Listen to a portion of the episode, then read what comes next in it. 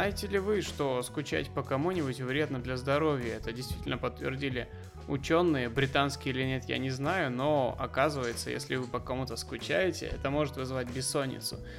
Я надеюсь, что мы не вызывали бессонницу у вас, но все-таки надеюсь, что вы по нам скучали. И вот мы снова с вами. Подкаст «Ты че такой здоровый?» Привет, друзья! Дорогие друзья! Привет! Гони, тут думал, если бы у нас была заставочка, как бы она звучала? Типа, о, подкаст о здоровом образе жизни, ты чё такой здоровый или как? Ну, я думаю, если бы мы делали какую-нибудь видео-заставку, по-любому ага. взяли какого-нибудь четкого пацанчика, который сидит на картах, пьет пиво и грызет семечки и задает такой риторический сложный вопрос. А потом что с ним случается? Да. Его просто разрывает, да? Да, он полностью и этот человек поднимается с картов и начинает бегать и всячески меняться. То есть следить за своим здоровьем, но это тоже... Но при этом не перестает пить пиво, да? Не знаю, я не знаю. А, друзья, мы рады приветствовать вас. Мы рады приветствовать вас во втором, во втором сезоне нашего подкаста.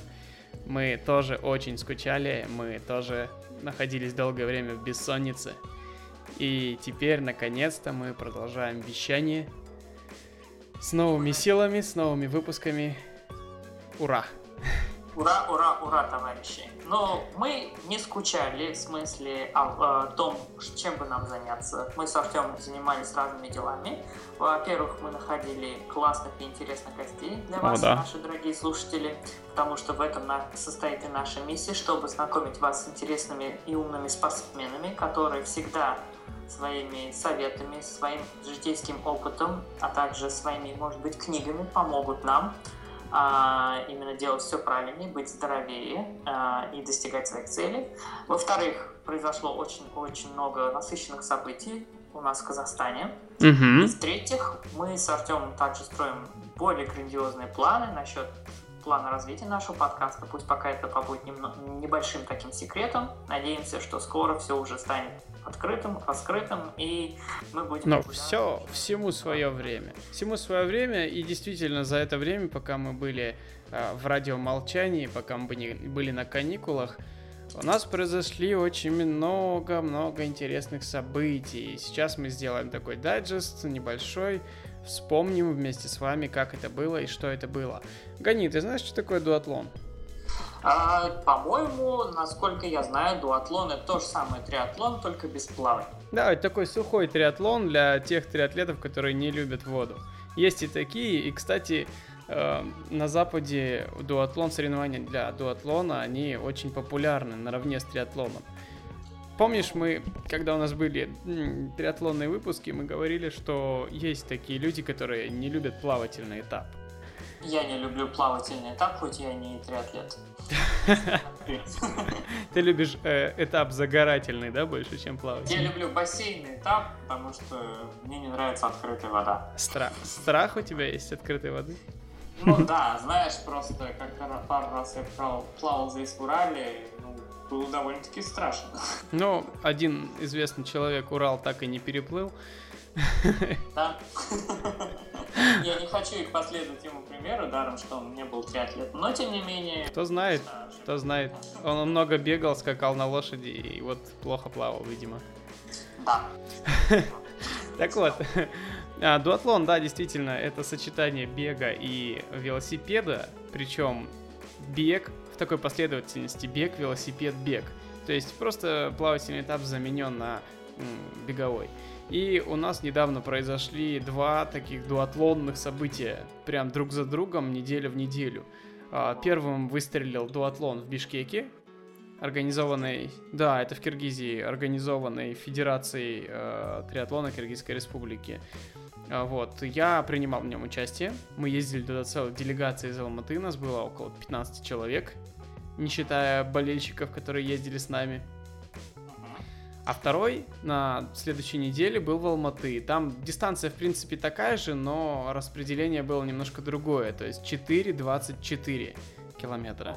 Артем, скажи, да. пожалуйста, я вот сижу тут Западно-Казахстанской области, в Уральске, попеременно бываю иногда в Оксае. И знаешь, у нас таких стартов, конечно, пока, пока еще не проводится. Они не проводились, в принципе, уже лет 20, может быть, а может быть даже больше. Но у нас такой активности, как в отличие от у вас, алматинцев, пока mm-hmm.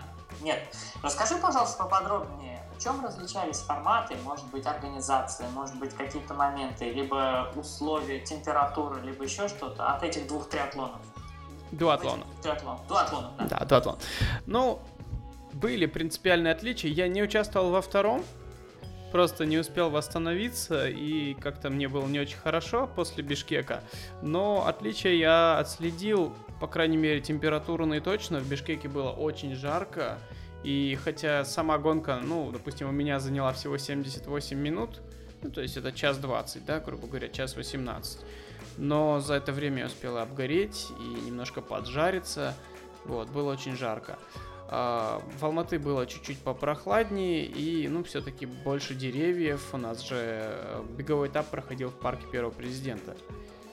Вот, организация и там, и там была на очень хорошем уровне. То есть, э, несмотря даже на то, что Федерация триатлона в Киргизии проводила вообще первый старт, без, э, ну, для любителей, без опыта, без там каких-то, но все равно таких вот проблем в организации вообще мы не смогли отследить. Была и своевременная вода, и а, своевременная ну, работа волонтеров, все было отлично. Транзитка была просто супер. Транзитка это то место, где как раз таки быстро-быстро все люди переодеваются, становятся из бегунов, становятся велосипедистами, а потом обратно, да. Вот. И, ну, по-моему, в триатлонах, в дуатлонах транзитка удобна. Это критич, критичный момент. Вот здесь она была на отлично сделана. Ну и, конечно, киргизское гостеприимство. Нас просто так не отпустили. Мы очень много разговаривали и обедали с организаторами. Спасибо им огромное. Мы к вам приедем еще, ребят. Да, спасибо большое, наши братья. К тому же они обещают, кстати, триатлон в скором времени уже. Супер, супер. Я надеюсь, такая же бригада из Алматы и с нашей республики соберется и поедет туда и принесет призовые места. Да, кстати, в одной возрастной категории а, казахстанцы заняли все три призовых места. Это, если не ошибаюсь, 30 плюс категория. Отлично. Мы взяли Отлично. все три места и уехали наглые такие в Алматы. Ну, нормально. А, а такие обычные выходные в Бишкеке. Да, да. Да, абсолютно. Делать? Ну, Артем, давай-ка съездим на триатлон, на дуатлон и выиграем парад. Ага, да? Возьмем, возьмем э, пьедестал. А, в Алматы, в Алматы немножко было больше людей, то есть там было около полутысячи дуатлетов. Многие попробовали себя в этом виде спорта впервые, именно в совмещении. Да, у нас многие катают, у нас многие бегают, но совместить многие попробовали впервые. И, ну, судя по отклику в СМИ, судя по отклику в соцсетях, всем так очень понравилось. А в Алматы организовывала Казахстанская Федерация любительского триатлона. Отлично, отлично. Артем, расскажи мне, пожалуйста, какие еще новости произошли именно среди спортсменов-любителей, какие-то старты, что-то открылось, что-то закрылось э, да. Алматы и вообще? Да, да. Я расскажу еще про один старт, который для меня, конечно, был неожиданным, потому что э, я о нем узнал буквально за два дня до или там за три дня до этого старта. Это 8 августа в Астане прошел очередной не первый, э, ультрамарафон, называется «Суточный забег». Там было три дистанции, то есть это сутки, 24 часа, 12 часов и 6 часов бега по стадиону. Я, честно говоря, не представляю себя... Артем, Артем, подожди, да. Где? Это в Астане было. Не-не-не, ты сказал по стадиону? По стадиону, да. Я не представляю, как это. О, боже мой. Э, я не представляю, как это, и э, наверное, смогу представить только в следующем году, может быть. Вот, но помнишь Акмарал? Помню, еще. Гости, гости нашего э, второго выпуска подкаста, супер бегунья из Шимкента, она взяла и сорвалась на этот э, ультрамарафон на 6-часовой. И заняла первое место среди женщин, пробежав за 6 часов 68 километров 770 метров. Вот так вот тоже такие э, каникулы в Астане, да? Выходные в Астане. Ну, Акмарал любит так делать. Акмарал, мы тебя поздравляем. Это действительно круто. Мы рады, что ты взяла для себя новую планку. Акмарал, ты молодец, мы Да. тобой гордимся. Давай теперь Сутки. э, выигрывай сутки, да, 24 Да. часа бега по стадиону. Если какая-то помощь нужна будет, мы будем читать тебе стихи, петь песни, либо еще что-то. Ну, либо что- пейсить, я поеду Да. пейсмейкером поработаю с удовольствием. Да, я думаю, что многие наши слушатели из Астаны тебя с удовольствием поддержат в следующем твоем начинании, суточным бегом. Точно. Да. В Алматы открылся беговой клуб. Следующая наша новость. Nike Plus. Это, наверное, известный, ну, по крайней мере, по всему, по всему миру известный беговой клуб. Открыл свое отделение в Алматы и теперь проводит регулярные тренировки для всех-всех-всех. То есть и для совсем начинающих, и для бегунов с опытом. Где найти этих ребят? Ребята проводят тренировки три раза в неделю. Это все общие тренировки под руководством опытных тренеров. И а, во вторник они проводят тренировку «Быстрая миля». То есть это а, встречаются все они а, в магазине Nike торговом центре Достык Плаза и начинают бежать по Теренкуру. Помнишь, мы с тобой бегали? Не забудешь это, конечно. Вот. вот по Теренкуру они тренируются во вторник. В четверг э, тренировка называется «Первая пробежка». Это тренировка для тех, кто только начинает бегать. А, она проводится на стадионе, открытом стадионе по адресу улицы Наурзбай Батыра, 152Б. Это угол э, проспекта Абая. Там немножко выше Абая находится этот стадион. Очень классный, с хорошим покрытием. Я там бегал, мне очень понравилось. Вот там для самых начинающих. Супер. И в субботу, в субботу они проводят пробежку для всех. Э, Девиз этого дня «Хочешь бежать, беги». Я бы еще добавил «Хочешь спать, спи». То есть, ну, в субботу обычно в 8.15 встречаются возле э, торгового центра Мега Алмата и бегают в парке первого президента. Супер, супер. Ну, Вот. милости просим всех, Да. а, начинающих бегунов и профессионалов, и, словом, тех, кто, словом, всех тех, кто хочет полюбить бег. А, Беговая тусовка в этом очень и очень помогает. Да. И забыл сказать, что во вторник и четверг пробежки начинаются в 7.30 вечера. Ну, то есть после работы. Да, это вечерние пробежки. Сейчас прохладно стало, жара спала в Алмате, так что можно присоединяться к ребятам. Очень позитивные люди, и я желаю им удачи. От, Супер от души. Супер новость. Артем, скажи, пожалуйста, Мгм. какие питейные заведения в Алмате закрылись, а что нового открылось? Я не веду личный рейтинг закрытых питейных заведений. Повторюсь, э, я к пиву отношусь очень положительно. Э, Я не считаю его вредным напитком, а, ну, конечно же, если соблюдать какие-то меры. Да, уважаемые слушатели, пожалуйста, не воспринимайте эти слова как призыв пить пиво бочками каждый день, потому что всему свое время и меры, скажем так. Да, и, кстати, забегая немного вперед, скажу, что наш сегодняшний гость очень интересно относится к пиву, но об этом еще поговорим. Вот, а что открылось? Э, Для меня большим открытием и большой радостью было такое событие, мероприятие, на котором я имел честь быть. Это открытие здоровой пиццерии, которая называется «Пицца счастья». А, Здоровое это не значит, что там все по канонам и правилам ЗОЖ, а нет, э, в этой пиццерии все блюда, вся пицца сделаны из здоровых, экологически чистых продуктов. Вот. Э, Ребята подписали договора с э, нашими фермерами, с э, поставщиками чистых продуктов. Они проверяют каждую мелочь, которая идет к ним для приготовления пищи. И потом из этого делают свои э, шедевры кулинарные. А, То, что меня особенно зацепило, это домашние лимонады. Они сами каждое воскресенье ходят в горы, собирают травы, миксуют их, миксуют и делают из них супер классные, очень вкусные лимонады. И к тому же полезные. Артем, мне надо записать адрес этого заведения, как оно называется. Ну, оно называется, повторюсь, пицца счастья, находится на, а, по адресу Кунаева Макатаева, прямо на углу. Это очень просто запомнить. И, и, кстати, сегодня прочитал от них новость, что тому, кто приедет туда на велосипеде, зачекинится и покажет чекин официанту, скидка 20%. Я считаю, вообще просто поддержка ЗОЖ стопроцентная.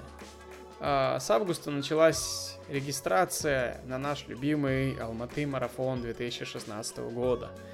То есть не прошло четырех месяцев, и уже те бегуны, которые э, горят желанием пробежать Алматы в 2016 году, могут зарегистрироваться на одну из трех дистанций. То есть это так же, как и в прошлом году, 42, 21 или 10 километров. Также можно зарегистрировать своего ребеночка на 3 километра.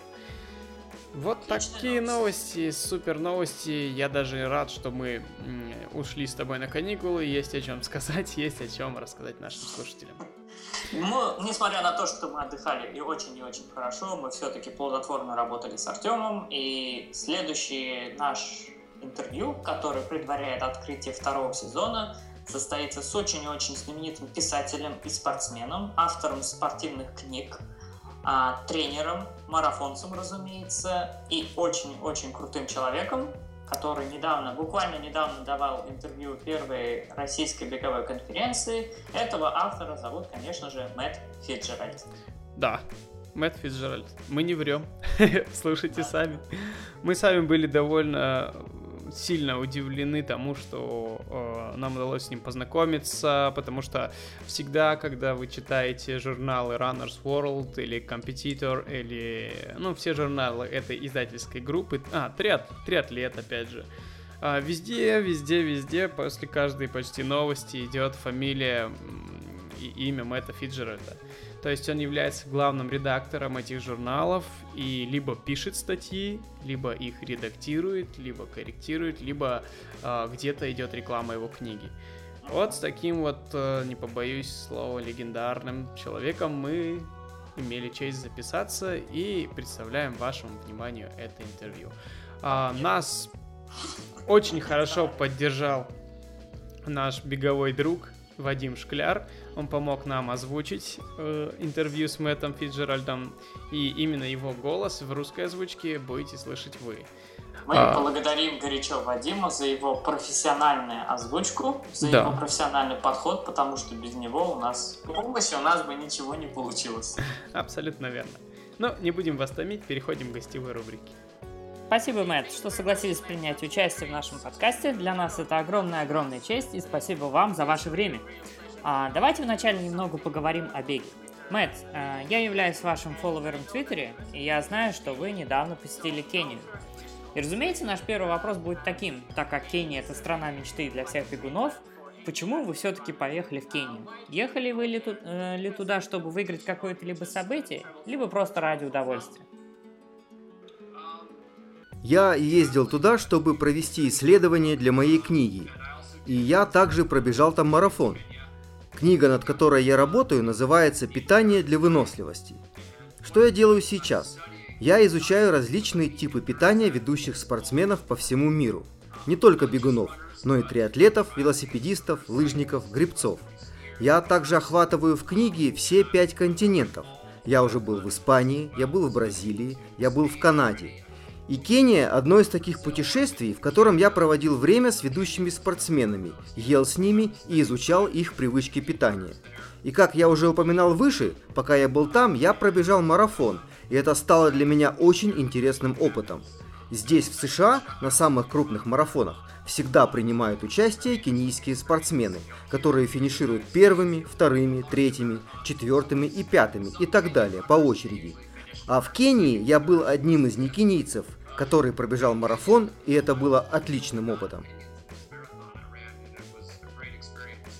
Вы выиграли этот марафон? Нет, но я говорил всем, что я был первым некенийским спортсменом, который финишировал в кенийском марафоне. Там было всего лишь 17 человек, и меня выиграло всего лишь 16. Я был мизунгу, это их кенийское слово, которое означает «белый человек». Это как в японском языке слово гайджин. Вам понравилась Кения? Обнаружили вы там много интересного? Кения мне очень сильно понравилась. Она столь не похожа на те места, в которых я бывал прежде. Там классные люди, они очень терпеливые и очень расслабленные.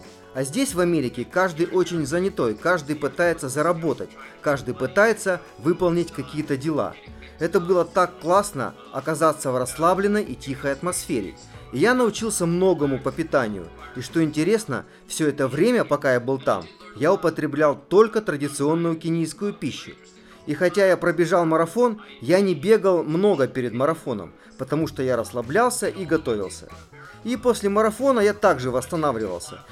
И вообще-то, когда я был там, я сбросил вес. Я ел намного больше углеводов, а кенийская диета состоит на 75% из углеводов. Многие люди могли подумать, что если я бы бегал меньше и ел больше углеводов, то я набрал бы вес, не так ли? Но я сбросил вес. И действительно, потому что их диета столь натуральна и состоит из необработанной пищи. Огромное количество обработанной еды, которая находится повсеместно в Америке, она попросту отсутствует тут, в Кении. Так что это была очень чистая натуральная диета. Я чувствовал себя очень хорошо на марафоне. Я быстро восстановился после него и опять же повторю, я потерял немного веса. Невероятно. Классно. Я надеюсь, что вы осветите это своей новой книге, которую мы с удовольствием прочитаем очень и очень скоро. Окей, Мэтт, а давайте продолжим с вопросом о беге. Я и Артем читали недавно вашу книгу «Бег 80-20», и мы думаем, что она очень и очень интересная, но с первого взгляда она выглядит очень противоречивой для бегунов, для бегунов-любителей и даже для тех бегунов, которые принимают участие в соревнованиях. И знаете почему? Люди склонны думать, что чем больше вы делаете высокоинтенсивных тренировок, или тренировок на средней интенсивности, то тем скорее вы добьетесь успеха. Но в своей книге вы ясно показали, что это не есть хороший путь к успеху, более того, это будет прямым путем к беговой травме. Не могли бы вы немного объяснить, как бег 80 на 20 может помочь любому бегуну?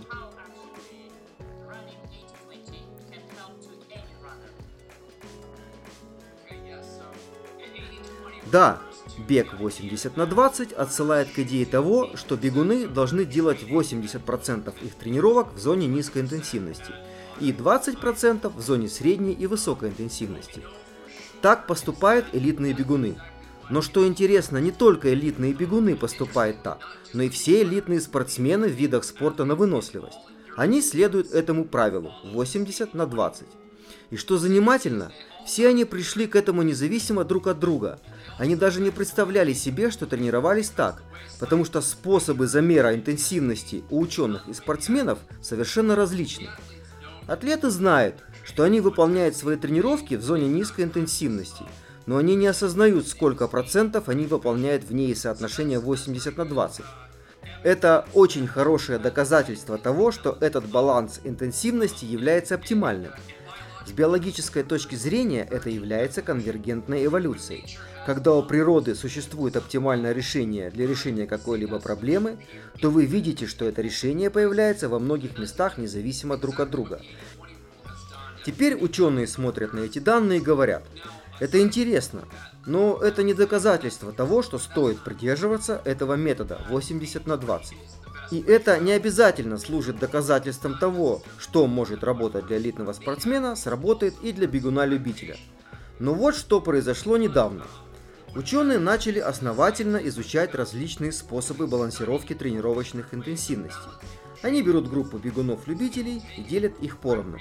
Одна половина бегунов будет выполнять следующий баланс бега 80 на 20, а другая половина бегунов – будет выполнять примерно 65 на 35 или даже 50 на 50. Кстати, среднестатистический бегун-любитель выполняет тренировки в зоне 50 на 50. Это означает, что он выполняет только половину своих тренировок в зоне низкой интенсивности и почти половину в зоне средней интенсивности и почти ничего в зоне настоящей высокой интенсивности. И вот, когда эти контролируемые исследования были проведены, то каждый раз выигрывал метод 80 на 20. Это действительно является окончательным доказательством того, что баланс интенсивности 80 на 20 является намного более эффективным. Также в исследованиях были бегуны, которые бежали гонку или забег до и после теста. Те бегуны, которые выполняли тренировки по методике 80 на 20, намного улучшили свои показатели. А те, которые выполняли 65 на 35 или 50 на 50 тоже улучшили, но незначительно. Если вы хотите, то я могу объяснить почему, с точки зрения фактов. Да, было бы неплохо, если вы могли объяснить это. В свое время я тоже задавал этот вопрос одному из исследователей методики 80 на 20 Стивену Зайлеру, но он как-то не полностью мне на него ответил. Но тем не менее я все-таки кое-что знаю. Прежде всего, даже люди, даже тренеры, которые предпочитают высокоинтенсивные тренировки, они не скажут, что ваши тренировки должны быть целиком в зоне высокой интенсивности. Каждый согласен, что должна быть некая часть в зоне высокой и в зоне низкой интенсивности, не так ли? Вопрос состоит в том, каков правильный баланс. Каждый согласен, что вы должны выполнять оба вида тренировки. Что мы определенно знаем? Тренировки в зоне высокой интенсивности, их маленькая часть, дают большие преимущества. Но если вы начнете выполнять больше тренировок в зоне высокой интенсивности, чем этот маленький объем, то это будет вести к слишком большому напряжению. Таким образом, вы получаете большие преимущества от маленьких объемов – в зоне высокой интенсивности. Но если вы начнете выполнять больше тренировок в зоне высокой интенсивности, чем этот маленький объем, то это будет вести к слишком большому напряжению. Таким образом, вы получаете большие преимущества от маленьких объемов в зоне высокой интенсивности. Но если вы делаете много тренировок в зоне высокой интенсивности, то они подвергают стрессу вашу нервную систему и вашу гормональную систему. Таким образом, лишь небольшое количество тренировок в зоне высокой интенсивности является наилучшим количеством. Тренировки в зоне низкой интенсивности – это совершенно другая история. Они являются очень мягкими по отношению к нервной системе. Таким образом, маленькие объемы в зоне низкой интенсивности не приносят большой пользы. И вы можете выполнять их больше и больше и больше, особенно если вы дадите себе время адаптироваться. Это настолько все просто. Чтобы получить максимум пользы в зоне низкой интенсивности, вам необходимо выполнять их много. И к тому же ваше тело сможет довольно много перенести таких тренировок. В то время как высокоинтенсивные тренировки приносят вам пользу в маленьких объемах. Но вы не сможете перенести больше, чем этот маленький объем. И вместе с большим объемом низкоинтенсивных тренировок они составляют оптимальный баланс 80 на 20 что касается специфической пользы от тренировок в зоне низкой интенсивности. Одна из них заключается в том, что ваша эффективность, ваша беговая экономия является функцией того, как много времени вы проводите в беге. В течение каждого шага, который вы делаете во время бега, ваш мозг, мышцы разговаривают друг с другом, и они разучивают новые способы двигаться намного эффективнее. Это похоже на жонглирование – если вы хотите научиться жонглированию, то чем больше времени вы проводите жонглируя, тем лучше вы в нем становитесь. Точно так же и с бегом. Чем больше вы проводите времени на ногах, тем эффективнее вы становитесь. Но для того, чтобы проводить много времени в беге, интенсивность должна быть низкой, не так ли? Вы не можете много бегать на высокой интенсивности. И в этом заключается одно из преимуществ медленного бега. Другое преимущество заключается в том, что многие бегуны не знают того, что ваш мозг адаптируется к тренировке намного легче, чем ваши мышцы или другая часть вашего тела. Большая часть науки быстрого бега связана с изменениями, которые возникают в вашем мозге. И лучший способ стимулировать фитнес мозга состоит в длинных медленных тренировках. Существуют исследования, которые демонстрируют это. Если вы выполняете короткие высокоинтенсивные пробежки до того момента, как вы устанете или утомитесь, то большая часть этой усталости находится в ваших мышцах. Если вы выполняете длинные медленные пробежки до состояния усталости, то большинство вашей усталости находится в уме. Таким образом, при длинных и низкоинтенсивных тренировках ваш мозг тренируется намного лучше. Okay, Matt. В наших последних выпусках мы много говорили о триатлоне. Применим ли принцип 80 на 20 при подготовке к триатлонным стартам, таких как Ironman или Олимпийская дистанция, или данный принцип применим только для бега?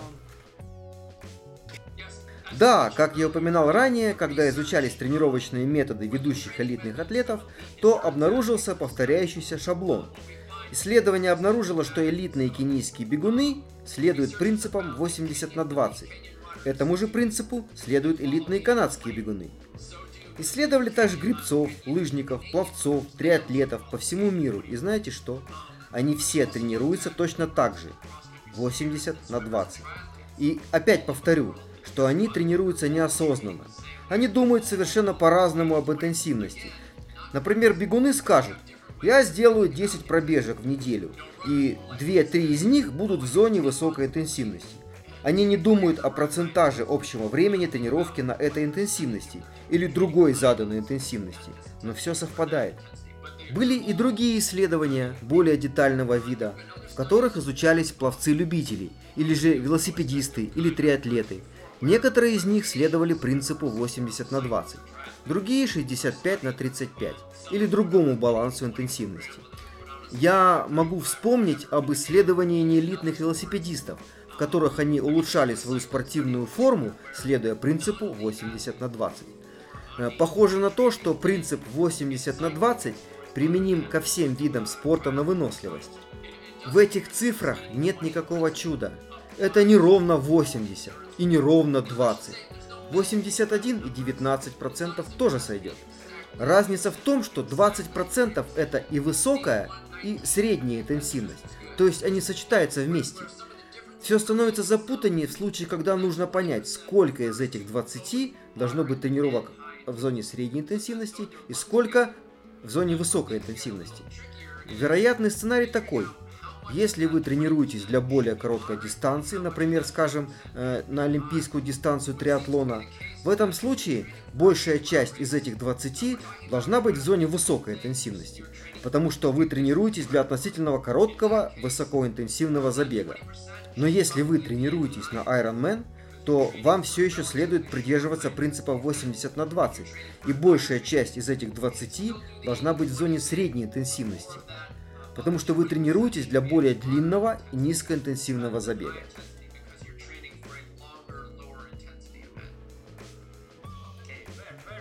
Очень и очень интересно. Мэтт, я также хотел бы обсудить один концепт, который вы предложили в своей недавней книге «Бег 80 на 20». Вы являетесь адептом внедрения кросс-тренинга в тренировочное расписание. Но вот в реальности, когда вы находите любой тренировочный план, неважно, будет он бесплатным или платным, только некоторые из них предполагают включение кросс-тренинга в ваше беговое расписание. Могли бы вы объяснить, в чем заключается действительно польза от кросс-тренинга и какой вид кросс-тренинга наиболее лучшим образом подходит для бега, для того, чтобы поддерживать фитнес?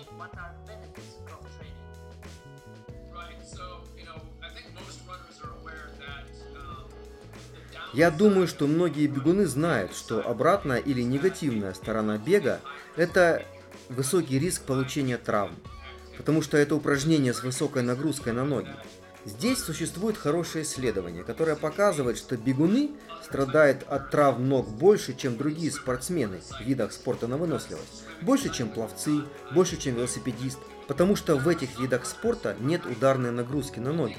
Хотя есть бегуны, у которых очень прочный организм, и они могут бежать очень-очень много и никогда не получают травм.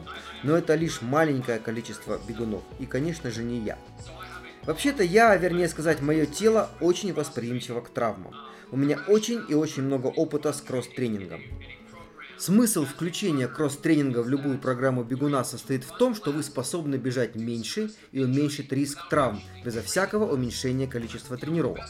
Лучший способ избежать беговых травм – это не бегать вообще. Но вы не станете более здоровым, если вообще не будете бегать. Идея состоит в том, чтобы минимизировать риск травм, без приношения себя в жертву. Многие бегуны думают, что если я, к примеру, переключусь с 6 беговых тренировок в неделю на вот такой режим, как бегая три раза в неделю и катаясь на велосипеде три раза в неделю, то мой прогресс в беге сделает большой шаг назад. Но исследования с этим не согласны. Они показывают, что ваша результативность с тремя пробежками в неделю будет такой же, как у бегуна, который бегает 6 раз в неделю, если ваше общее тренировочное время является таким же, потому что вы проводите оставшуюся часть времени в кросс-тренинге. Это показывает не только исследования, я сам являюсь хорошим примером. Раньше я бегал два раза в день каждый день и все время травмировался. Теперь я также тренируюсь два раза в день, но три или четыре раза в неделю. Но помимо этого, я катаюсь на велосипеде, хожу пешком вверх на беговой дорожке или выполняю другие занятия, которые не являются травмирующими, но все еще дают аэробную пользу. Мне сейчас 44 года, но я такой же быстрый, как и был в 34. И это доказывает, что не нужно всем жертвовать. Я не, там... я не травмируюсь так часто, как в 34, но я в такой же форме.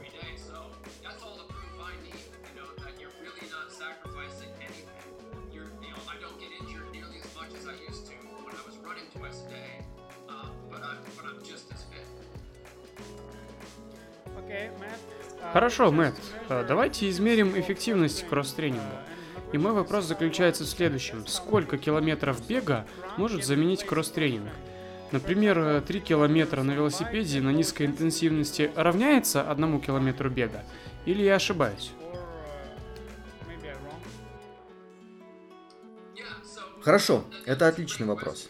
Есть разные способы, которые вы можете попробовать для того, чтобы рассчитать эквивалент тренинга. Вместо того, чтобы думать о дистанции, думайте о времени. Например, замените один час бега одним часом велосипеда. Однако, вообще-то один час велосипеда не дает такой стресс, как один час бега. Вот почему профессиональные велосипедисты находятся на своем велосипеде по 30 часов в неделю. Но вы никогда не найдете профессионального бегуна, который бегает 30 часов в неделю, потому что тело не сможет воспринять столько бега. Обычно, когда вы заменяете бег чем-нибудь, если у вас имеется время, то вы можете увеличивать продолжительность тренировки. Например, вы можете заменить один час бега полутора часами велосипеда, и ваше тело очень хорошо это воспримет. И эти дополнительные 30 минут велосипеда не будут вредны для вашего тела, как один час бега. Но вам не нужно слишком беспокоиться об очень точном эквиваленте. Это нормально, если время тренировки в кросс-тренинге равно беговой тренировке, или даже чуть меньше. Вы можете относиться к этому как к эксперименту. Отрегулируйте тренировку и посмотрите, как вы себя чувствуете. Если вы чувствуете себя хорошо, и вы чувствуете, что вы можете вынести еще нагрузки, то смело добавляйте больше. Но если вы чувствуете себя перегруженным, если вы устаете каждый день, то вы захотите немного уменьшить нагрузки и понять, насколько ее уменьшить по мере прогресса.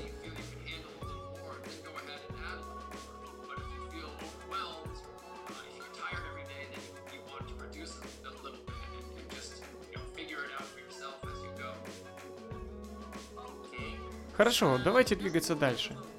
И одна тема, которую мы хотели бы обсудить, это методика бега «Разум-тело». Мы принимали участие в российской онлайн-конференции о беге, которая была 4 или 5 недель назад. И в той конференции вы делали презентацию о беге «Разум-тело».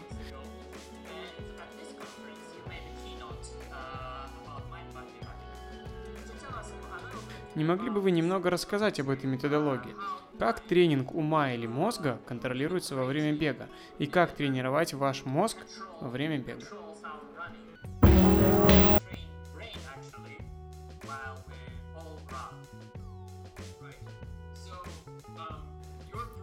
Разумеется, ваш мозг является самым важным органом вашего тела. И это заметно не только в беге, но и в других видах спорта на выносливость. Вы не можете бегать, пока ваш мозг не будет говорить вашему телу бежать. И в каждом шаге во время бега ваш мозг получает обратную связь от тела и выполняет небольшие регулировки к вашему беговому шагу, чтобы вы оставались эффективными. Мозг также регулирует источники топлива, которые используют ваши мышцы во время бега. Он регулирует вашу частоту сердечных сокращений, он регулирует вашу частоту дыхания и ваши воспринимаемые усилия. Следовательно, когда вы бежите, то вы знаете, насколько вы интенсивно работаете, потому что мозг также это контролирует. В действительности ваш мозг контролирует все, когда вы бежите. Идея бега разом тела заключается в том, чтобы понять, что делает ваш мозг для вас, в то время, когда вы бежите, и использовать это знание для того, чтобы тренироваться намного эффективнее, и также даже контролировать ваши мысли и эмоции во время бега. Мы очень много изучаем работу мозга во время бега. Буквально только вчера я видел исследование ультрамарафонцев. Ингибиторный контроль – это способность мозга сосредотачиваться на одной вещи игнорировать все остальное. И когда вы бежите, у вас имеется очень много различных стимулов, которые борются за внимание вашего мозга. Вы можете увидеть соперника и подумать, я никогда не выигрывал у него прежде, и это может быть плохой мыслью. Вы также знаете, что вы начинаете чувствовать себя уставшим. Также вы знаете, что когда вы пересекаете километровую отметку, ого, я намного быстрее, чем я думал. Все эти стимулы приходят в ваш мозг. Ингибиторный контроль использует способность мозга сосредоточиться на полезных стимулах и игнорировать другие стимулы. В этом исследовании большая группа бегунов-марафонцев была протестирована для ингибиторного контроля, и некоторые показатели были высокими, а некоторые низкими. Затем все эти бегуны пробежали ультрамарафон, и знаете что? Бегуны с высоким показателем ингибиторного контроля завершили ультрамарафонскую дистанцию с очень хорошими показателями. И в этом вся прелесть. Вы изучаете совершенно не физическое явление, простую способность вашего мозга, влияющая на задание, которое является полностью физическим. То есть то, что происходит в вашем мозге, когда вы бежите, напрямую влияет на ваши спортивные показатели. И это один из многих-многих примеров, которые я могу привести.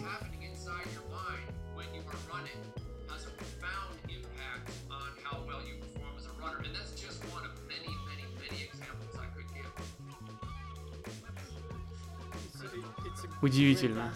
Давайте перейдем от нашего мозга к нашим ногам и поговорим немного о беговой технике. Некоторые следуют одной беговой технике, и они тренируются менять свой беговой шаг. Но я и Гани думаем, что нужно следовать своему естественному или природному шагу. Скажите, пожалуйста, кто прав?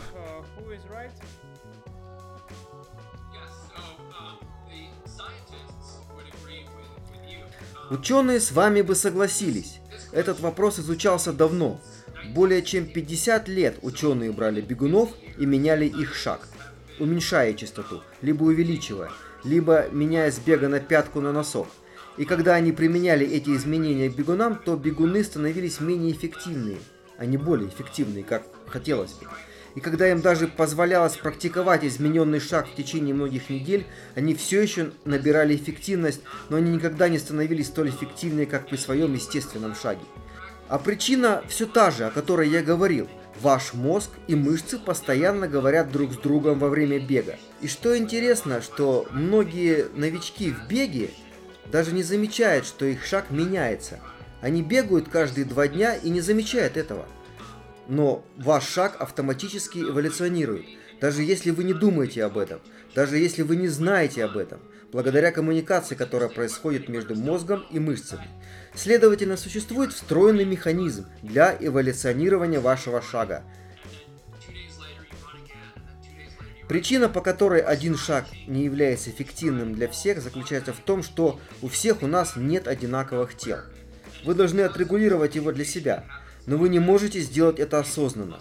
Чем больше вы думаете о своем беге, когда вы бежите, тем менее эффективным становится ваш бег. Вам просто нужно выйти и бежать, включив мозг, и позволять процессу раскрыться. Вот вам аналогия. Э, процесс отращивания бороды. Если вы хотите отрастить бороду, то вы не сможете просто сделать это. Все, что нужно, это просто прекратить бриться, и это произойдет само по себе. Именно так вы становитесь эффективным бегуном. Вы просто бежите и позволяете этому происходить.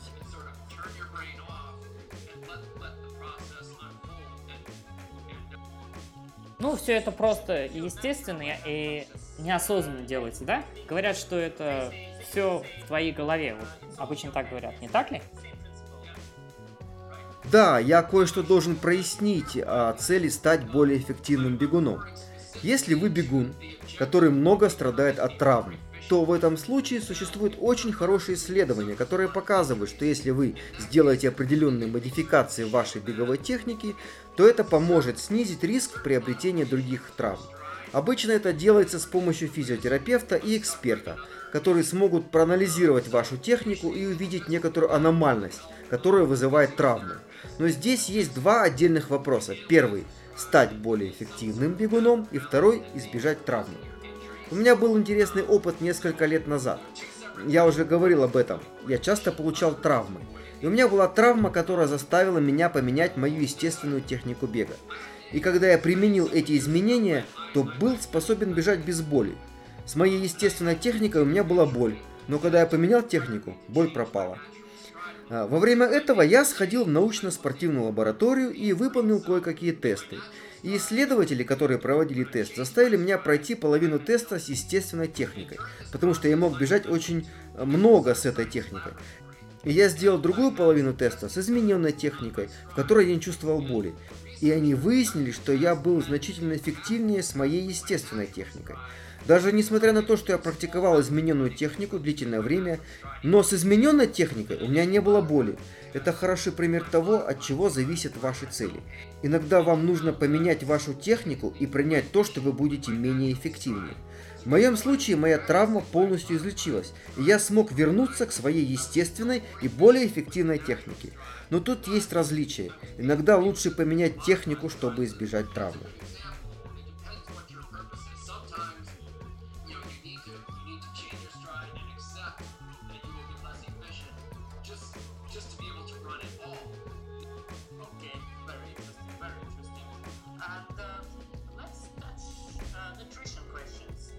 Очень и очень интересно, классно.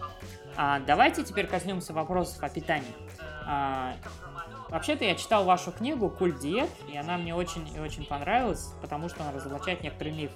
И знаете, что некоторые бегуны не придерживаются какого-либо единого мнения насчет питания? Ну, вы уверены.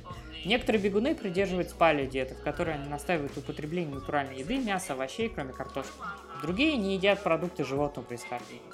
Но по мне есть такая одна подозрительная вещь насчет картошки. Я думаю, что это весьма распространенный миф, что даже люди, которые придерживаются низкоуглеводной диеты или даже палеоатлеты, которые являются адептами натуральной пищи, полностью отвергают употребление картофеля, белого картофеля, а не сладкого картофеля. Почему? Откуда пришел этот общий миф о картошке? Или же картошка вообще-то полезна для здорового бегуна, для бегуна-любителя или для соревновательного бегуна?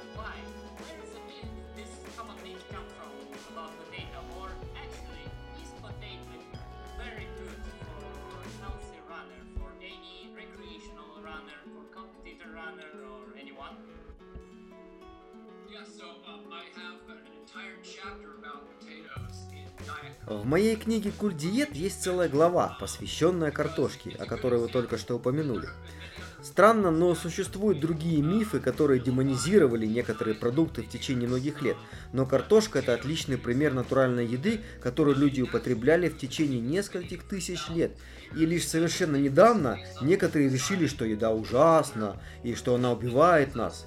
А, в этой главе книги я освещаю историю картофеля и возвращаюсь к древним южноамериканцам, в том месте, где картошка была открыта и разводилась.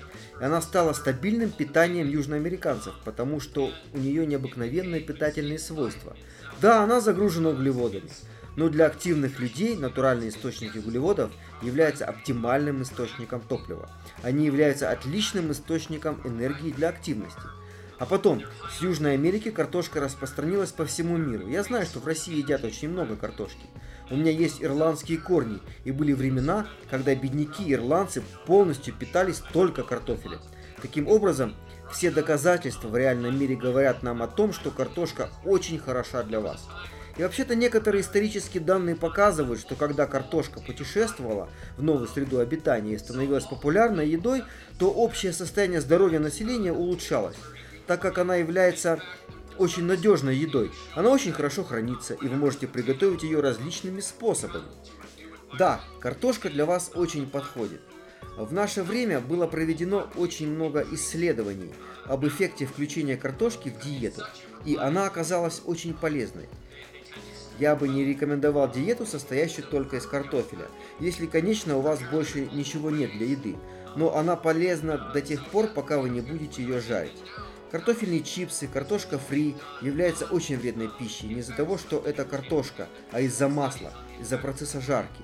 Некоторые люди думают, что картошка это зло. Никто не должен ее есть, и вы не можете с ними спорить. Причина, по которой я целую главу книги посвятил картофелю, это показать, что если вы просто объективно и рационально взглянете на факты, то вы поймете, что употреблять картофель в пищу абсолютно нормально.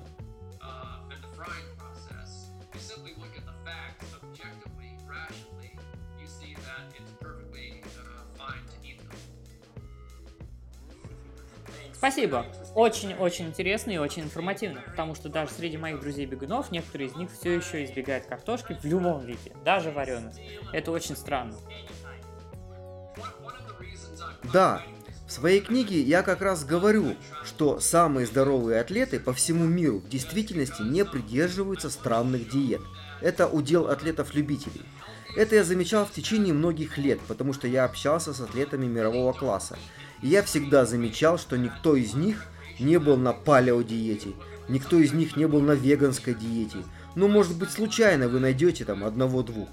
Все из них, я говорю о всех видах спорта во всех странах, все они едят как нормальные люди, и качество их диеты, в общем, намного лучше. Они едят все виды пищи, они едят рыбу, цельнозерновые, овощи, фрукты орехи, полезные жиры, молочные продукты. Ничего не исключено, они едят все. Они не едят много сладостей, они не пьют много газировки. Они предпочитают цельнозерновые продукты продуктам обработанным. Они едят как нормальные люди своей культуры. Канадский лыжник ест как канадец. Кенийский бегун ест как кениец. Они не питаются какими-то странными причудливыми способами, которые не позволяют им наслаждаться отличной едой. В ресторане они едят то же самое, что ест их семья. Но именно так поступает множество бегунов-любителей. Соревновательный, непрофессиональный любитель спорта говорит, я не могу есть это, я не могу есть то. У них есть странные правила, в которых есть целая группа продуктов, до которых даже дотрагиваться нельзя.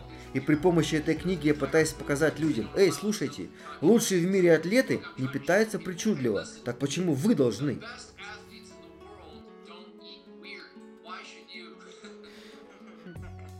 Я думаю, что этот призыв, как только ваша книга будет переведена на русский язык, достигнет умов некоторых бегунов, а и я на самом деле в это верю, верю очень сильно. Я хочу сказать всем бегунам, включайте картошку в свой рацион. А, давайте теперь немного поговорим о воде. Мэт, почему в своей книге «Новые правила питания для марафона или полумарафона» вы советуете пить по мере жажды во время забега? Разве жажда не является признаком обезвоживания?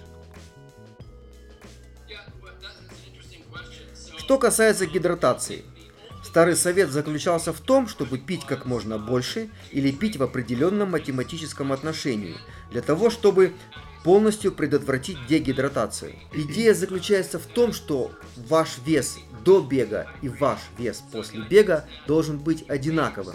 То есть вы заменили всю потерянную жидкость. Но оказалось, что этот совет с научной точки зрения неверный. Более точное и свежее исследование обнаружило, что когда бегунам позволяли пить, когда им хочется во время бега, то они показывали такие же результаты или даже лучше, чем когда их заставляли пить больше. Когда бегун пьет по жажде, то он обычно заменяет около 70% жидкости, которую он теряет. Это называется непроизвольной дегидратацией. Так что вы естественным способом становитесь обезвоженным во время длительных пробежек.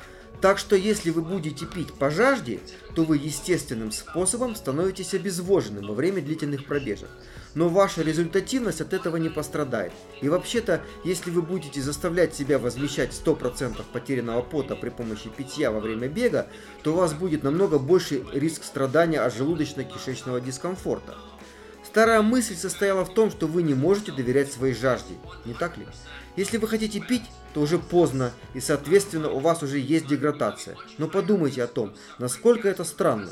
Идея в том, что механизм жажды, который эволюционировал в течение миллионов лет, является инстинктом, которому мы не можем доверять. И это точно так же, как сказать, что вы не можете доверять своему телу, когда нужно идти в туалет. Не так ли? Это действительно очень странная идея. Вернемся к концепту бега разум-тело. Существует последнее исследование, которое показывает, что помимо очень серьезных случаев дегидратации, никто никогда не теряет очень много воды в марафоне. Потому что у вас есть много воды, у вас всегда есть доступ к воде, не так ли? Это не дегидратация сама по себе, которая заставляет вас замедляться, а осознанное чувство того, что у вас есть жажда. Это причина, по которой нужно пить по мере жажды и она сохраняет вашу результативность, потому что вообще-то не важно, насколько вы много потеряли воды, важно то, что чувствуете вы жажду или нет. Когда вы чувствуете жажду, вам дискомфортно, а когда вам дискомфортно, то у вас есть необходимость замедлиться. Просто защитите себя от состояния дискомфорта, и таким образом это сохранит вашу результативность. Это также очень интересно, это классно, это тоже весьма распространенный миф. Мы вот с Артемом много читаем, мы читаем беговые блоки в Рунете, и там тоже существует деление между мнениями. Некоторые из бегунов настаивают на том, что нужно пить, скажем, каждые 5 километров, не пропуская ни одной станции питания. Другие настаивают на том, чтобы вообще не пить. Я знаю некоторых таких бегунов, которые вообще не пьют. Это немного тоже странно. Я надеюсь, что это принесет некоторую ясность среди различных мнений среди казахстанских и российских бегунов. Будем надеяться, что это будет так. Хорошо, двигаемся дальше. А, давайте подведем итог о питании. Кажется, что вы не придерживаетесь вообще никакой диеты, никакой странной диеты никакой модной диеты, а вы едите все, что хотите, как нормальный человек, да? Но какие советы вы можете дать для любого определенного бегуна, чтобы уменьшить процент жира и приблизиться к соревновательному весу? Каким ключевым принципам нужно следовать? Да, существует несколько принципов. Один из них – сделать максимальным качество вашей диеты. Существует концепт диетического ограничения или ограничения в питании, и именно под этим термином ученый имеет в виду общее намерение не есть слишком много. Люди, у которых высокий уровень ограничения в питании, склонны беспокоиться о переедании. И у людей, у которых высокий уровень ограничения в питании, они намного толще, чем люди с низким уровнем ограничения потому что они склонны к ограничению, они будут отказываться от еды, отказываться от еды до тех пор, пока не устоят, и в конечном счете они съедят целую коробку шоколадное печенье или сладости. Пытаться меньше есть – это в действительности не самый эффективный способ потерять излишек подкожного жира. Намного лучше сосредоточиться не на количестве еды, а на ее качестве – так что это абсолютно нормально есть согласно вашему аппетиту. И опять подчеркну, что это инстинкт, который менялся с эволюцией, которому вы можете доверять. Но вы не можете ему доверять, если ваша диета основана на пище низкого качества. Мой самый лучший совет Э, для людей, которые хотят похудеть, состоит в том, чтобы уменьшить количество еды низкого качества. Я имею в виду обработанные зерновые сладости, обработанное мясо, жареную пищу. Если вы уменьшите количество этих видов пищи, то вы совершите большой прогресс. И в то же самое время вам нужно увеличить количество самой высококачественной еды. А многие люди, которым лет по 10-12, они даже не видят разницы между едой низкого качества и едой высокого качества. Высококачественная еда – это никаких сюрпризов. Это овощи, фрукты, цельнозерновые, орехи, семена, рыба, необработанное мясо и молочные продукты. Если, конечно, у вас есть непереносимость лактозы. 80% вашего успеха – это смещение баланса от еды низкого качества к еде высокого качества. Остальное – это мелочь, которые нужны для регулирования. И это первое, что я бы порекомендовал бегунам. Хорошо, это очень классный совет, потому что даже в нашей секретной группе «Триатлет» в Фейсбуке для наших казахстанских атлетов также существуют различные мнения, что и как вы должны есть. Некоторые из них настаивают, чтобы считать калории, другие, как вы говорите, что нужно придерживаться высококачественной еды. Надеюсь, что данное мнение тоже может помочь очень многим людям. Мэтт, а, я знаю, что вы готовите другую книгу, которая называется «Насколько сильно вы этого хотите», и мы надеемся, что она уже будет выпущена в конце этого года. Не могли бы вы рассказать о содержании и идее этой книги? Что нового мы узнаем из нее?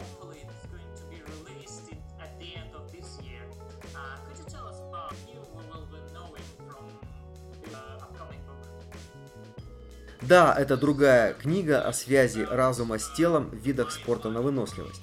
И в частности, она рассказывает о новой теории, которая относится к циклической биологической модели в этих видах спорта. Смысл слова циклическая биологическая модель и вы видите, что я провел это понятие вместе с понятием разум и тело.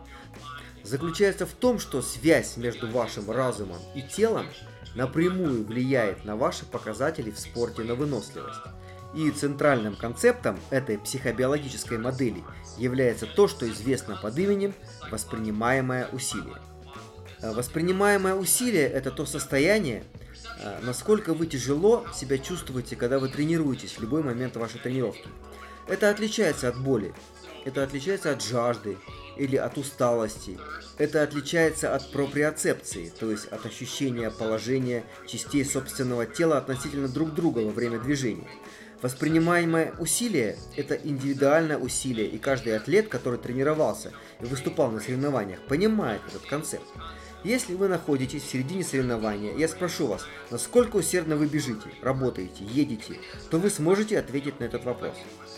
Если я вам дам шкалу от 1 до 10, и если вы чувствуете себя очень комфортно, и вы работаете очень умеренно, вы можете сказать, я где-то на уровне 5 по шкале от 1 до 10 воспринимаемого усилия. Если вы находитесь на последних 100 метров перед финишной линией, и вы очень устали, и вы заставляете, заставляете, заставляете себя достичь финишной линии, то вы сможете ответить, что ваше воспринимаемое усилие равно 10, то есть максимальное. Я не могу бежать усерднее, чем вот так, как сейчас. И вот какие выводы сделали ученые и спортивные врачи. Ограничивает нас не наша физическая способность, а наша переносимость к воспринимаемому усилию. У каждого атлета есть свои физические пределы, но во время тренировок вы их никогда не достигнете, потому что психологические пределы наступают раньше. Но во время соревнований вы действительно можете столкнуться со своими физическими пределами. Но вначале вы ощутите максимальный уровень усилия, который вы сможете перенести. Вы можете подумать об этом как о боли. Были эксперименты тестирования болевого порога, которые не причиняли физического вреда. Даже если боль стимулируется так, то в конечном счете вы достигаете своего предела и скажете «хватит, я больше не могу выносить это». Воспринимаемое усилие похоже на это. Неважно, насколько вам тяжело, у вас есть психологические пределы, максимальный уровень усилия, который вы можете перенести. И как атлет вы всегда встретите первым этот психологический предел, прежде чем вы достигаете физического предела. И это является очень интересным, потому что означает, что существует буфер между вашим психологическим и физиологическим пределом. И существуют способы сжать этот буфер для того, чтобы приблизиться к пределу, чтобы увеличить переносимость воспринимаемого усилия. Вы никогда не достигнете этого физиологического предела, но самые лучшие атлеты способны переносить самый высокий уровень воспринимаемого усилия. Что вы еще можете сделать? Существуют способы увеличить количество работоспособности, которые вы показываете на любом уровне воспринимаемого усилия. Перед тем, как вы будете тренироваться, вы находитесь на уровне 5 воспринимаемого усилия на шкале от 1 до 10. Вы можете бежать со скоростью 6 км в час. Но после тренировки вы бежите со скоростью 7 км в час, и ваш уровень воспринимаемого усилия все еще равен 5. Существуют способы улучшиться как атлету, меняя ваше отношение к уровню воспринимаемого усилия. И в действительности в этом и заключается ваша единственная цель, потому что вы не можете улучшиться без изменения отношения к воспринимаемому усилию. Если каким-то образом вы улучшаете форму, но уровень вашего воспринимаемого усилия не меняется, то вы не улучшаетесь, и в общем-то вы не можете получить доступ к своим физическим возможностям. Это очень интересная область исследования в данный момент. Именно об этом и будет новая книга.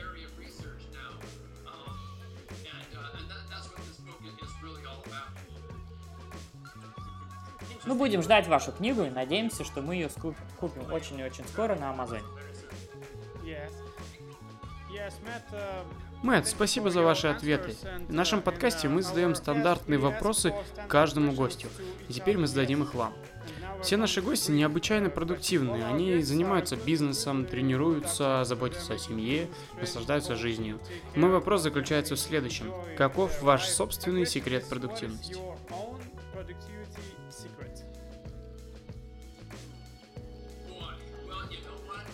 О, вы знаете, вся моя жизнь крутится вокруг тренировок.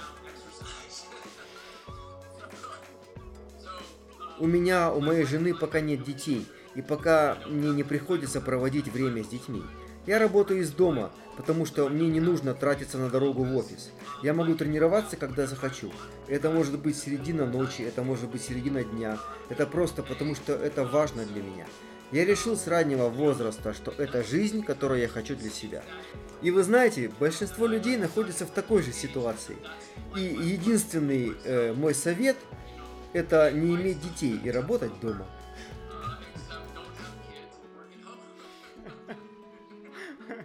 Это самый оригинальный ответ, который мы слышали. Окей, Мэтт, а какие первые шаги вы можете порекомендовать для новичка-атлета и новичка-бегуна? Самое важное, когда вы только начинаете, это влюбиться в спорт. Вам нужно породить страсть к нему. Потому что если вы любите тренироваться и любите такой образ жизни, то вам не нужно беспокоиться о таких вещах, как мотивация, дисциплина. Вам не нужно заставлять себя выходить и тренироваться. Самые успешные атлеты вовлечены в спорт довольно долгое время, и все они получают от этого удовольствие. Я не думаю, что многие новички сосредоточены на том, как делать что-то правильно, как избежать чего-то. Да, это важно, но самое важное – это разработать или взрастить в себе любовь, полюбить занятия, полюбить этот образ жизни. Я хотел бы поощрить новичков-атлетов заниматься спортом таким образом, чтобы это доставляло вам удовольствие. Если это будет означать тренироваться с другом или группой, делайте это. Если это означает тренировки в приятной окружающей среде, ну вы знаете, можно поехать в парк, чтобы тренироваться, или тренироваться возле дома. Если вам нравится слушать музыку во время тренировки, делайте это. Делайте все, что приносит вам удовольствие во время тренировки. И другое, что является полезным, это как можно быстрее принять участие в своем первом забеге.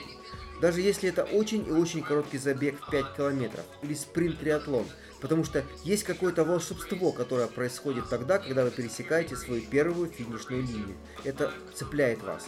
Чем быстрее у вас будет такой опыт в завершении соревнования, тем быстрее вы влюбитесь в спорт и станете мотивированным, чтобы продолжать, продолжать и продолжать. Мэт, дайте, пожалуйста, три совета на каждый день для того, кто хочет быть здоровым. Не для бегунов, не для триатлетов, а для любого человека, который просто хочет быть здоровым.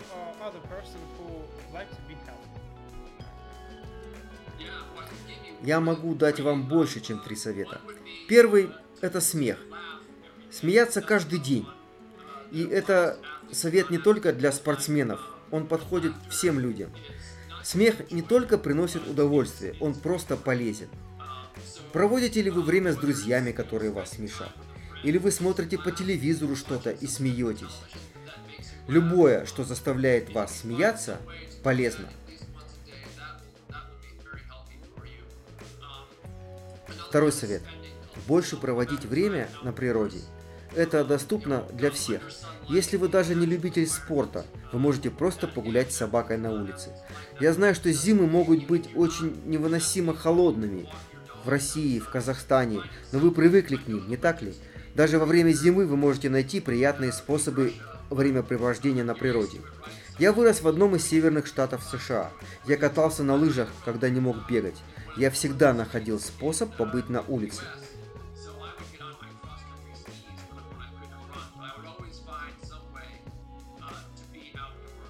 И другая вещь с точки зрения питания. Я думаю, что хорошо иметь маленькие привычки, некоторые виды полезных угощений, которыми вы можете наслаждаться каждый день. Что касается меня, то у меня есть парочка таких. Утром я пью крепкий черный кофе. И мне просто хорошо. Но вы знаете, кофе содержит кофеин. А кофеин это наркотик. Но он полезен. В конце дня я пью пиво. После того, как мои тренировки завершились. После того, как моя работа закончена. Я пью пиво. Каждый день. Это просто маленький ритуал, который делает жизнь чуть-чуть приятнее.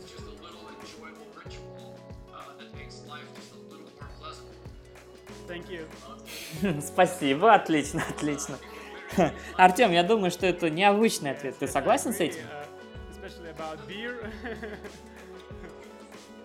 Существует столько обсуждений и споров о пиве на наших форумах и в группах. Ваш ответ будет очень высоко оценен. Окей, okay, Мэтт, и последний вопрос. Вы знаете, что наш подкаст называется, его очень трудно перевести с дословным с, и с таким необычным акцентом интонации на русский, с русский язык, и он приблизительно будет звучать так. Ты чё такой здоровый? Мы всегда спрашиваем нашего каждого гостя, ты чё такой здоров? Ну знаете, я могу дать много ответов на этот вопрос. Но первое, что я могу сказать. Я тренируюсь больше 30 лет. И один день, ну может быть два дня я провел без тренировок. И чем старше я становлюсь, тем более я признателен этому режиму.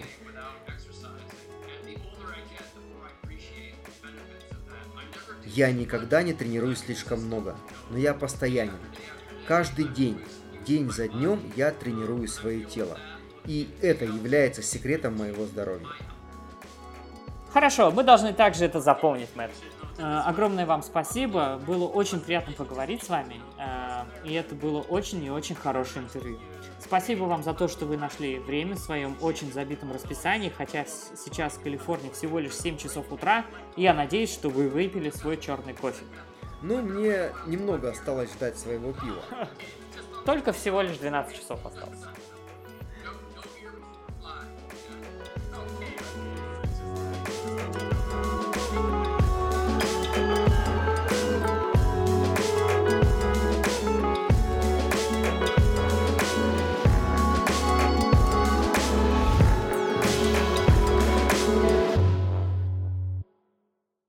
Хотя очень увлекаюсь э, последнее время... Спиртом. Задумался Артем, да.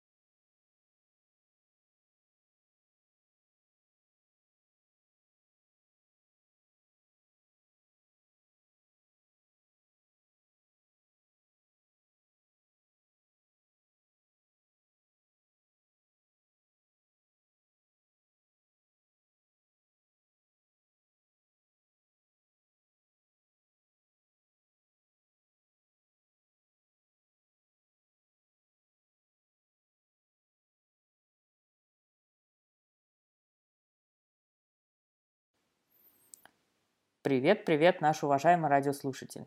Наверное, не случайно ты решил перелистнуть немного дальше после того, как закончился первый выпуск второго сезона подкаста «Ты чё такой здоровый?». Да, твое любопытство было вознаграждено. Я и Артем решили разыграть среди наших друзей, наших слушателей, самые классные книги от самого классного издательства «Ман Иванов Фербер». И для того, чтобы их выиграть, вам нужно лишь ответить на один или на все три вопроса. Или на любой из них, в принципе. Вопрос номер один. Что пил для дегидратации первый современный чемпион по марафону в 1896 году? Повторю вопрос. Что пил для гидратации первый современный чемпион по марафону в 1896 году? Вопрос номер два. Ее проклинали как чертово яблоко в 17 веке. Ей поклонялись более 7 тысяч лет назад как одушевленному существу. Именно она спасла в крайней нужде Марка Уотни, что позволило ему продержаться более 500 дней в очень и очень опасной и сложной экспедиции. Назовите ее. Вопрос номер три. В 1989 году в кампусе Калифорнийского университета в Санта-Крусе распространили листовки, предупреждавшие о заражении дигидрогеном моноксидом. 1 апреля 1998 года член австралийского парламента объявил о начале кампании по запрещению дигидрогена моноксида на международном уровне. В августе 2000, 2007 года член новозеландского парламента Джаки Дин направила письмо министру здравоохранения с вопросом, планируете ли что-то делать для запрещения этого крайнего вредного вещества. Но ничего не было предпринято. Вопрос. Почему? Итак, наши уважаемые друзья, на эти вопросы вы можете ответить на страничке нашего подкаста, либо прислать вопрос в, сообщение, в личных сообщениях на нашей страничке. Спасибо за внимание, мы ждем ваших ответов.